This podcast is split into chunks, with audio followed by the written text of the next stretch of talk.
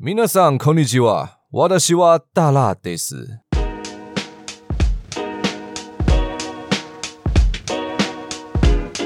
我回来了，What's up？在此要先跟各位说一声抱歉哦。原本我预计是要周更，但是我发现，在工作上真的没有办法调出这么多时间，呃，所以呢，我必须要调整一下我自己的节奏。 大概预计会是双周更，真的再次跟各位说一声抱歉。那我一定会努力把品质给做好。这一集呢，我要跟各位讲述的是日本刺青的历史，不见得是传统刺青而已，也包含着日本早期部落文化的一些历史。那这一集呢，我希望大家可以当做一个呃故事来听听。我并不会在这一期节目中加入太多我个人的见解。那我希望大家在听的过程能够顺畅一点。好，那我们正式开始。首先要追溯日式传统刺青的由来呢，可以从神文以及弥生时代开始说起。早在西元前五千年呢，历史学家就发现了脸部以及身体都装饰着刺青的图偶。且在中国的史书《魏志倭人传》当中有提到一段对日本人的描述是这样子的：男子皆金面纹身，以其纹左右大小别尊之差。好，那这本书呢，主要是描写了弥生时代的情况。可以说是一本记载古代日本的重要文献，而当时的日本原住民呢，居住在北海道以渔猎为生的阿伊努人，同样也有着金面纹身的习俗。那在这里我打个岔哦，金面的意思就是在脸上刺青的意思。那这个阿伊努人呢，他们会在脸上、手臂以及身体各处纹上刺青，而他们的刺青呢，在部族当中是很重要的象征。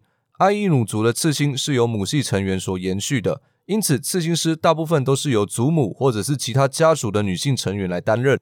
那么，刺青无疑对女性来说呢是很痛苦的考验。他们会将刺青的痛楚呢用来当做女性分娩能力的基础仪式。简单来说，就是体现他们的忍耐力以及生育能力。而他们也会在手臂上刺青，目的是为了祈求好运以及避免疾病。在阿伊努的部族当中，刺青是审视女人美貌的一个象征。然而很可惜的是呢，阿伊努族的刺青习俗只保留至一九九八年。随着最后一位拥有传统部落刺青的阿伊努族女性过世，这个别具特色的刺青也跟着消失了。而说到刺青真正在日本开始繁荣起来的时代，那肯定就是江户的幕府时期，啊，也就是征夷大将军德川家康统治下的时代。一开始，在日本仅有少数人拥有刺青。这些人通常都是犯了罪的人，而且他们还会将这些带有羞辱意味的刺青呢纹在犯人的额头上，起到杀鸡儆猴的功效。这下大家看到你的脸就知道你犯了什么罪了，你想躲都躲不掉，并且呢，这些犯罪者一旦重复犯罪的话哦，就会直接判处死刑。可以说，在当时的日本，对于刺青就已经带有偏见了。那难道有刺青的只能是犯人吗？呃，其实并不是哦。在当时的日本呢，从事土木工程啊、建筑工程以及祭典活动，或者是身兼消防员的工人，冤也会在身上刺青。没有错，这个冤就是一个代名词哦。那之后如果我有提到冤呢，就是在形容这些工人。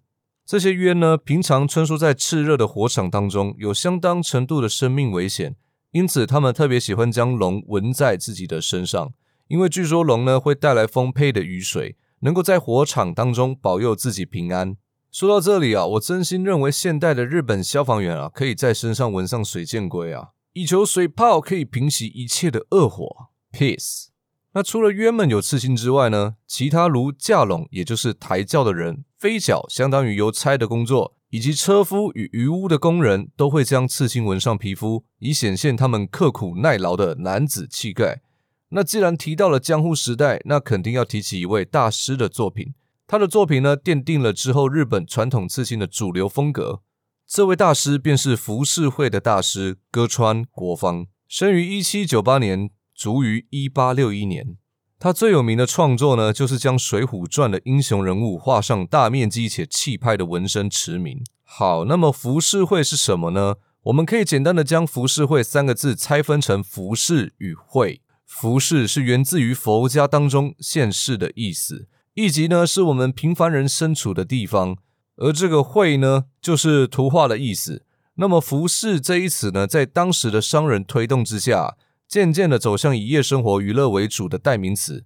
因此呢，在当时的日本阶级制度是很严谨的，商人都被禁止出国，而且在国内旅游也有一定的限制，形成了这些商人有钱却没有得花的一种窘境。既然没有办法出远门消费，那到底该去哪里消费呢？好，当然就是跑去当地的风俗场所寻欢啦，也就是所谓的服饰文化。那服饰文化呢，是一个统称，在任何的都市娱乐项目、歌舞伎剧场、妓院、饭店、时装店都能够被称之为服饰。在当时的日本啊，服饰会是非主流的画派啊，甚至还被政府给禁止。但人就是这样啊，越是禁止就越想要得到啊。这一项禁令呢，反而为浮世绘兴起了推波助澜的效果啊。那我们刚刚有提到的《水浒传》呢，也是在江户时期呢就传入日本。书里面提到义贼的故事呢，逐渐跟日本战国名将的事迹，还有武士道互相结合，两者合并成另外一种风靡于武士还有底层人民之间的故事。而歌川国芳呢，就是基于《水浒传》的故事，开辟了属于他自己的武者会风格，绘制了许许多多身上遍布刺青的英雄豪杰。而现代日式传统刺青上呢，依然可以见到许多以歌川国芳笔下的人物作为主题的刺青。当然了，除了歌川国芳之外呢，还有许多浮世绘的大师，例如葛饰北斋等等。只是这一期呢，我们的主题讲的是刺青，因此主要提到的都会是歌川国芳。江户时代之前，日本就已经有了刺青文化，而江户时代之后，则是将刺青文化提升到了艺术的境界。前面提到，日本有许多劳动阶级的人士身上拥有刺青。那么当时来到日本的外国人呢？他们会坐那个人力车嘛？那车夫身上或多或少都有刺青啊，他们就会将这些刺青当成是日本的特产。传说当时的英国国王乔治五世，也就是现在英女王的祖父，以及俄罗斯的皇帝尼古拉二世，都曾在日本刺青。并且呢，由于英美国家的报纸上有刊登那个海军士兵跟游客讲述的日本刺青经历，啊，让许多人对日本刺青文化感到非常好奇。于是，某些日本的刺青师呢，就远渡重洋到世界各地工作了。在那个时期的日本刺青师啊，其实都是暗地里在从事刺青业的，有的会以看板商或者是灯笼商来掩饰自己开设刺青店的事实。毕竟在当时啊，禁令还没有解除。明目张胆的开刺青店是违法的。那么在这种环境之下呢，某些渴望自由的刺青师啊，就按耐不住啦。他们有些人呢，远渡香港、新加坡、菲律宾、泰国、印度、英国还有美国等地。哦，也不难想象为什么日式纹身能够推广到全球啊？因为不止亚洲国家，现在连欧美都能够见到日式纹身。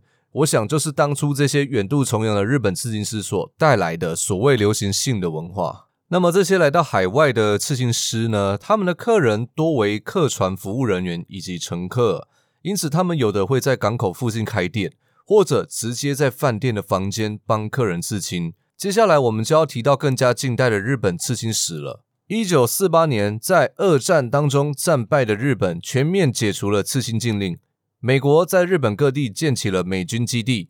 刺青师在军港横须贺，也就是东京湾的位置，以停泊港口的美军士兵为主要顾客，开始做起了刺青生意。呃，由于客人呢都是美国大兵居多，因此在当时反而是美式刺青比较流行，并且在韩战还有越战时期呢，刺青的生意是越来越火爆了。这不难想象啊，因为这些士兵呢是要上战场的，随时都可能丢掉性命。那么在身上刺青留下纪念呢，是一件很合理的事情。毕竟人生只有一次，不要留下太多的遗憾。好了，今天的故事就讲到这边。那其实最近，也就是去年二零二零年的时候呢，经由最高法院裁定通过了日本刺青合法化。这项裁定呢，让日本的刺青业能够重见光明，也不需要再拥有医疗许可证才能帮客人刺青了。好，这无疑是一件很棒的事情。期待以后在日本旅游的时候呢，能够在街上看到特色的刺青店家。那我们下期见啦，拜拜。